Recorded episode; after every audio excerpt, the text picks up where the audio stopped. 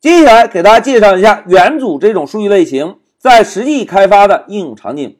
同学们，在我们实际开发中啊，元组这种数据类型主要有三个应用场景。第一个应用场景可以作为函数的参数或者返回值；第二个应用场景可以用于格式字符串；而第三个应用场景呢，可以保护列表的数据安全。来，现在老师就一一给大家介绍一下。同学们，在我们定义函数的时候，如果让函数的参数类型是一个元组，那么我们就可以给这个函数啊传递任意多个参数。哎，这一点是不是听起来还是很方便的，对吧？同时，如果我们让一个函数的返回值是一个元组，那么这个函数在执行完成之后，就可以一次性的返回多个数据。哎，这一点是不是同样也很方便，对吧？但是。有关函数的多个参数以及多个返回值的话题啊，我们在稍后函数高级再给大家详细展开。那现在我们再看一下第二个应用场景：格式字符串。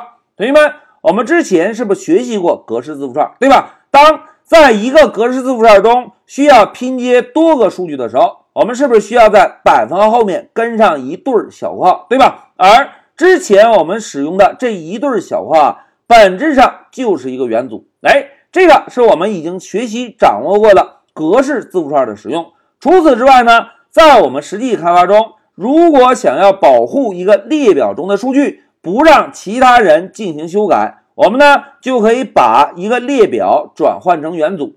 当一个列表被转换成元组之后，是不是就不能再进行任何的修改了？因为元组跟列表最大的区别就在于列表是允许修改的。而元组呢是不允许被修改的。如果我们希望其他人不能修改列表中任意的数据，那么我们就可以把列表转换成元组，从而呢达到保护列表数据安全的目的。哎，这个就是元组在实际开发中的三个应用场景。一句话讲，可以作为函数的参数和返回值，从而呢能够让一个函数接收任意多个参数。或者函数执行完成之后返回多个数据，同时我们之前使用的格式字符串，如果要拼接多个参数，百分号后面的小括号本质上就是一个元组。除此之外呢，在实际开发中，如果希望列表中的数据不被其他人修改，我们呢